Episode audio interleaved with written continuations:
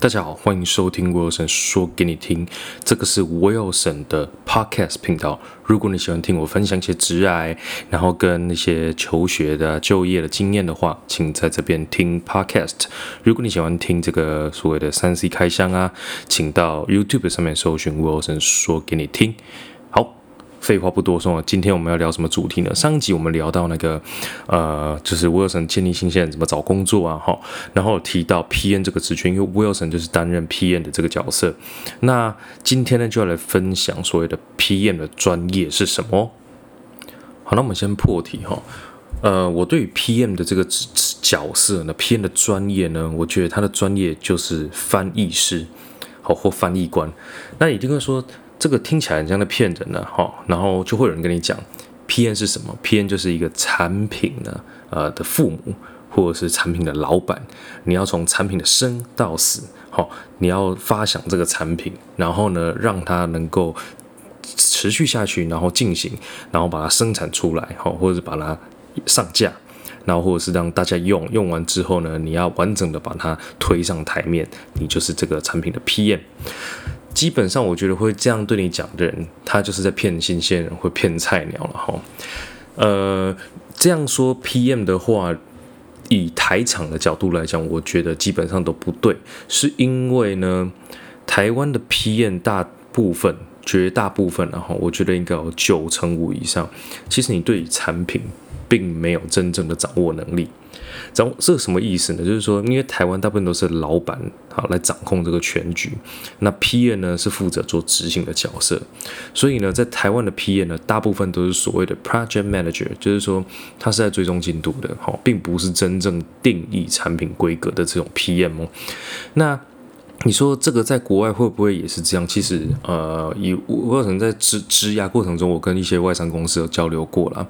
呃，以我的经验来讲，我觉得国外也是有非常非常多这种 project manager。那 project manager 有没有也是有的，只是。跟台湾一样也是少，只是说，呃，台湾的比例可能是九十五 percent 以上的 PM 都是所谓的 project PM，但是呢，我觉得以国外，特别是美国来讲，可能比例会再高一点啊，它可能会有十到二十个 percent 是所谓的 product PM，就是你可以定义产品规格，你有办法真的去执行，好，这个你要定义怎么样的规格，然后把产品实际上做出来的。好，那为什么我会觉得翻译官是一个 PM 很适合用来描述这个职缺的一个一个一一一个名词？哈，这要回溯到我以前大学时代哈。呃，前一集我介绍我之前是读资管所哈，但但是我大学的时候读的是机械工程。那机械工程呢？其实我对于那些什么数学系没有很厉害的哈。啊，我那时候大学我修的最好的课程其实是城市设计。然后呢，因为是机械系嘛，所以我们大部分不会写像像资讯工程、资讯管理那种，就是什么 Web 城市啊或者 Java 城市，大部分不写这个，我们写的都是 C。好，那时候还在用波兰 C 吧，有点忘记了。反正就是 DOS 模式下的开发工具然后，然后呢，那一堂城市设计的课呢，老师然后就是那个教授哈，当时候他就讲了。呃，第一堂课他讲一句话，他说，呃，以前呢，哈，他在二十年前在去美国求学的时候啊，因为美国大学他有一些大学会要求你一定要进修第二外语，哈，这个是呃很多学校的规范。那这个教授他自己觉得说他没有什么语言专长啦，所以呢，他就跟他的那时候的老师，哈，就说，哎，我可不可以就。我来选修一下所谓的城市语言，但反正它也是一种语言嘛。诶，我都觉得这个真的是一个很好的例子哈。城市语言的意思呢，就代表是说我今天机器听不懂人讲话，好人好无法跟机器沟通嘛，所以我。必须要透过某一种翻译的工具，哈，这个可能就是就刚刚讲的 C 语言啊，或者是你可能学 Web 的 HTML，或者是学 Java，或者学什么物件导向的，反正我现在已经很久没写 code 了，反正就是说类似像这种城市的语言呢，来跟你的机器沟通，好，那所以呢，其实我们扮演的角色，城市设城市设计师扮演角色，其实就是翻译官啊。那怎么 mapping 到 PM 呢？好。呃，我在这个业界也打滚了差不多十年了哈，呃，我相信接下来我要讲的哈，在这个业界应该有七七烟哈。然后呢，如果你不是在这个业界，你可能还是学生呢。如果你学生时代有办过一些活动，你可能也听得懂我在跟你讲什么。在公司呢，这十年其实我很常遇到这什么状况？第一种，哎，就是大家明明然后开个会哈，都是讲中文哈，龙天乌好，或者讲台语龙天乌了哈。这些台语讲出来，每个字你都听得懂他在讲什么。但是呢，诶，这些人就是做出来不是你讲的，诶，好，这个很常发生。比方说，你交代他说，诶，你要把 A 跟 B 加在一起，它才会变成 C。但是呢，他就会把你 A 跟 B 加在一起之后变成 D 出来，这很常见。可明明你们都讲的是中文啊，好，或可能讲的晶晶体啊。现在公司有很多人都在讲晶晶体，这很正常的。它另外一种是什么样呢？就是说，呃，明明呢。你的团队里面就有两个人哈，他中间就只有一个隔板啊，真的只有一个隔板，而且那隔板还不是说隔到天花板那种，不是哦，他这个隔板呢，你还看到他额头哈，抬起头来哈，或再来坐挺一点呢，你可能还会看到，哎，他可能上班不认真，在看不到什么东西哈，像这一种啊哈，你就发现这两个人明明都在写扣哈，明明也都是专案团队的成员，但是他们两个不沟通哦，他们两个都坐隔壁不沟通，啊，他们怎么沟通呢？对啊，比方说 A 工程师会打一通电话给远在天边的 PM，然后跟他讲说，哎，我觉得应该要怎样怎样怎样，好啊，请你帮我交代一下怎样怎样，好，交代 B，啊，明明 B 就坐在旁边了，不沟通哦，这关系是这个超常见的。这两种状况呢，都是你在 PM 的职涯之中，我觉得非常非常容易遇到的哦。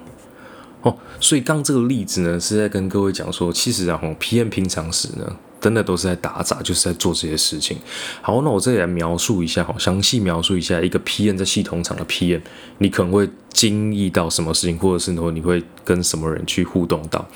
第一个 PM 要应付的对象，第一个就是老板，这个老板可能是你直属的主管，也有可能是这个部门的最大的老板，就是真的在台湾的负责定义产品的了哈。然后或者是说是这间公司的执行的，比方执行长啊、董事长们，这些都是你的老板。第二个你可能会遇到是什么？哦，是你周遭的工程师。比方说呢，刚刚提到啦，软体工程师，哈，这是一种；硬体工程师呢是一种；测试工程师是一种。哦，还有没有？还有没有其他？有，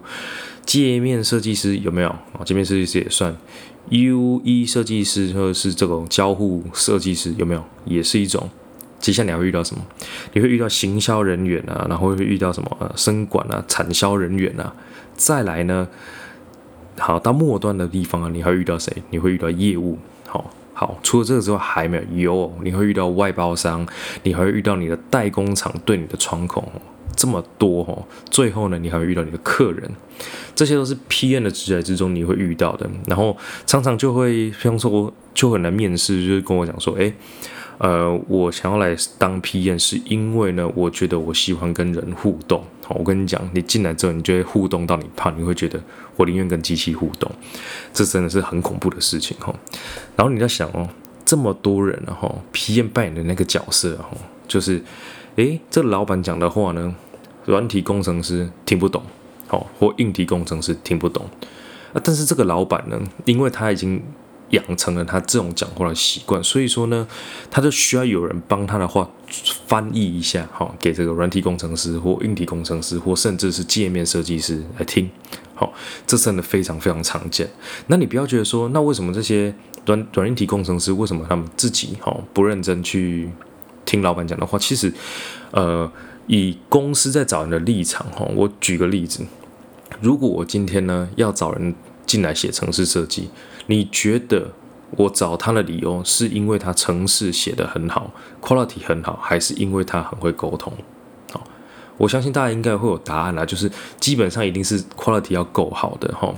那一般来说，我觉得上上天还蛮公平的，就是我写程式写的超级好的状况之下呢，可能我某一方面的那个效能哈，或者是那能力就会比较差一点我觉得还蛮公平的啦。那像这种很厉害的工程师，大部分都会有一个，嗯，至少我在台湾啊，我待过的地方，我看到的都会有这个现象，就是他的沟通能力呢，嗯，有待加强。这个沟通能力，比方说呢，他在跟你描述说他这一版，好，这一次的硬体改版或软体改版改了什么东西的时候，他讲的你完全听不懂，哦，他也是讲中文哦，你完全听不懂哦，他就需要有一个人那来转译给你听。同样的哈，老板交代的任务，他应该也听不懂，因为呢，老板可能指的方向是他觉得可能是一年后要发展的方向，但是呢，常常会犯的毛病就是一些工程师啊，哦，设计师啊，他就觉得哦，这就是我这个月要达到目标，但事实上老老板在讲可能是一个长期的规划，这时候 PM 的角色就很重要了，PM 做什么？我们来 double check，好，再 reconfirm 一次，老板到底要的是什么？好，然后呢，他交代的任务到底是要现在达成还是未来达成？好，然后要分几个阶段，这个就是 PM 的角色。所以呢，我说 PM 呢是一个很非常非常厉害的翻译官了哈。好，然后呢，我这边再举一个例子哈，之前我也是回母校哈，我跟我社团的一些学弟妹去演讲过。然后呢，我那时候演讲的时候，我就现场问了一个问题，我就问在座所有的社团干部，我说：你们有没有人没做过弊？哈，就大学四年没做过弊。现场有一位美美举手，我觉得她很厉害，所以大家都对她跪拜哈。不过绝大部分人都做过弊了哈。以前大学的时候，我们考那什么工程数学啊，哈，傅立叶转换啊，微积分啊。考到最后，基本上我们都前一两天在才在读，才在恶补了哈。上课大部分都睡觉嘛，那么拉梅亚嘛，那么下下课就去就打魔兽嘛，差不多是这样的生活啊，每天都出去玩嘛。那这个时候呢，就会养成一个习惯，就是时间到了之后。我就会设法呢把这个东西给生出来，不管用任何方式哈。大家听一下哈，如果你的经验跟我很接近的话，哎，你可能蛮适合当 PM 的。像这种考试时间快到了，突然恶补，然后有办法让你的成绩变好，或者是你会想尽各种手段让你的这个成绩哈 OK，然后刚好 pass 不会被挡的话。诶，你可能就还蛮适合当 PM 的，因为其实，在工作上哈，在实际上职场上面，PM 会遇到什么压力？就是因为从业务端来的，他一定要在某个季度的时候去出掉某一种产品。我举个例子，比方说你在卖香蕉，香蕉季你不卖。好，过季的你在卖，GG，因为香蕉烂的，好，quality 变差了，这时候你卖不好没有用，所以你呢一定要在当季的时候把你最主效的产品给推出去，这时候你才能占到这个市场的地位。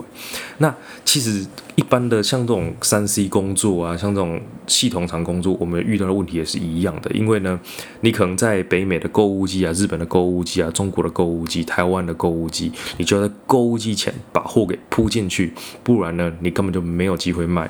所以这时候呢，时间呢，schedule 就是一个很重要的，那个你的工作你要达到目标。那时间点近的时候呢，你就会开始觉得很慌张嘛。这时候 PM 的价值，除我刚刚讲的翻译官之外，另外一个呢，就是你要想方设法呢，去把这个专案给完成，不管你用什么手段。你仔细想想，有没有很像你前一天在读工程数学的那种感觉？其实就是前一天晚上开始恶补，你可能知道说他要从第一章考到第七章。恶补啊，恶补不下去，你就可以想办法啊，我要不来作弊？好，来做个弊，好啊，自己敢作弊有点难，诶，找同学作弊哈。这时候呢，就是因为大家会通力合作，所以大学才开始做梅花座嘛。那梅花座有没办法作弊的有了，方法太多，这个以后有有机会我可能分享给各位。好，这个就是我在讲说，其实作弊哈不一定是坏事，至少你还肯想方设法去把这件事情、这件任务给完成。无论这个方法是好或是不好，至少你完成了它，至少都比放弃还来得好哦。好，那所以所谓的一个厉害的 PM 哈，我觉得可能有几种面向，然后公司内的 PM 其实有很多种，有专门看硬体的，专门看软体，有专门看测试，有专门对代工厂的，哈，有专门对业务的，有专门对行销的，都是不同不同种的 PM。然后我这边呢，就以跟我这个学历比较接近的，就是说，因为我读的是资管嘛，哈，那跟我比较接近的就是看软体的 PM 哈，这种看软体 PM，你说啊，你要不要会写扣呢？基本上会写扣当然是加分的哈。但是呢，你要想的是，你都来当 PM，就代表你写扣一定没有多厉害了哈。好，像我自己呢，以前都会写扣啊，我也曾经写网站来赚钱啊，干嘛的？但是呢，我发现我离那种真正厉害写扣，就是你可以写扣、写程式，然后把动产品整个实际的商品化的这个能力，还是跟这些厉害的城市设计师是有差别的。所以呢，后来的心里就笃定，我就当 PM 就好了哈。那像这种软体的 PM 呢，它的沟通就在于什么？spec，所以呢，我觉得资讯管理的这个重要性，哈，这个学习的重要性，就是人家说啊，资管就是啊，就是因为考不上资工才来读资管，错。我觉得资管它最重要的就是教你如何，吼，在 team 里面沟通，特别是软体专栏。所以呢，你读资管，你可能要画什么 UML 图啊，要写 use case 啊这些东西，然后会读很多 paper，像。这样子的一些练习，然后就是在你帮助你说，我可以用什么方式来跨 team 沟通，也就是当翻译官的角色。不管你是很会写软体的规格，或不管你会。好，用各种的工具，不管是像是呃 Microsoft 的 Teams 啊、Google Hangout 啊这些开会的工具，或者是 Google 的 Google Site 好，或者是 Google 的那些 Document，你可以用各种不同工具，想方设法来让你的团队能够往正常的方向、好的方向 on the track 去前进。你就是一个好的软体 PM，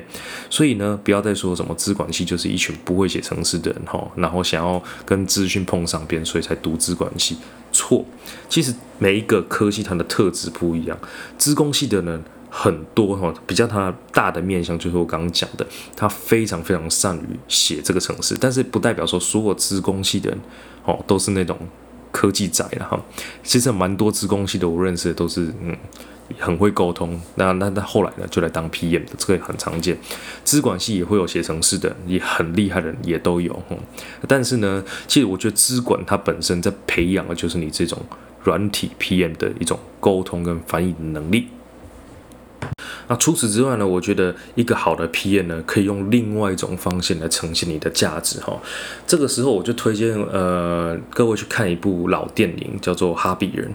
哦，大家还记得哈比人？我记得是二零就忘记了，反正就是大概七八年前吧的电影吧。哈，就是魔界的前传哈比人。那 Bilbo Baggins 呢？他在甘道夫的描述呢，就是他跟这些小矮人去做一些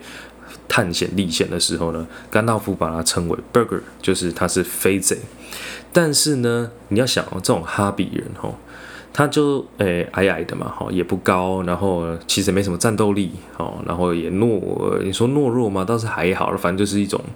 喜欢悠哉生活的人，跟那种矮人啊，或者是一般的人类比起来，那种很会打仗啊，还差很多。那到到底为什么能当飞贼？但事实上，你去细品一下，呃，这个《哈比人前传》这三部曲，你就会发现。Bilbo Baggins 呢，他在这里面扮演一个超级重要的角色，他就是就是呢，他有办法用他的一些小举动去感动人心。比方说呢，诶，他可能像一开始第一集他他就有提到，他们去呃对抗那个食人妖的时候呢，大家想方设法都是想要要呃拿武器啊或什么的，但是只有 Billbo Buckins 想到，诶，我应该可以拖延时间，等天亮，诶就好了。好，这个就是。呃，厉害的飞贼，就是说我的能力并不一定从写程式这个地方来，但是呢，我就是很会跟你找一些 resource，我会从网络上找很多的资源，让你写程式呢，哎，比较省力，好，或者是让大家合作比较愉快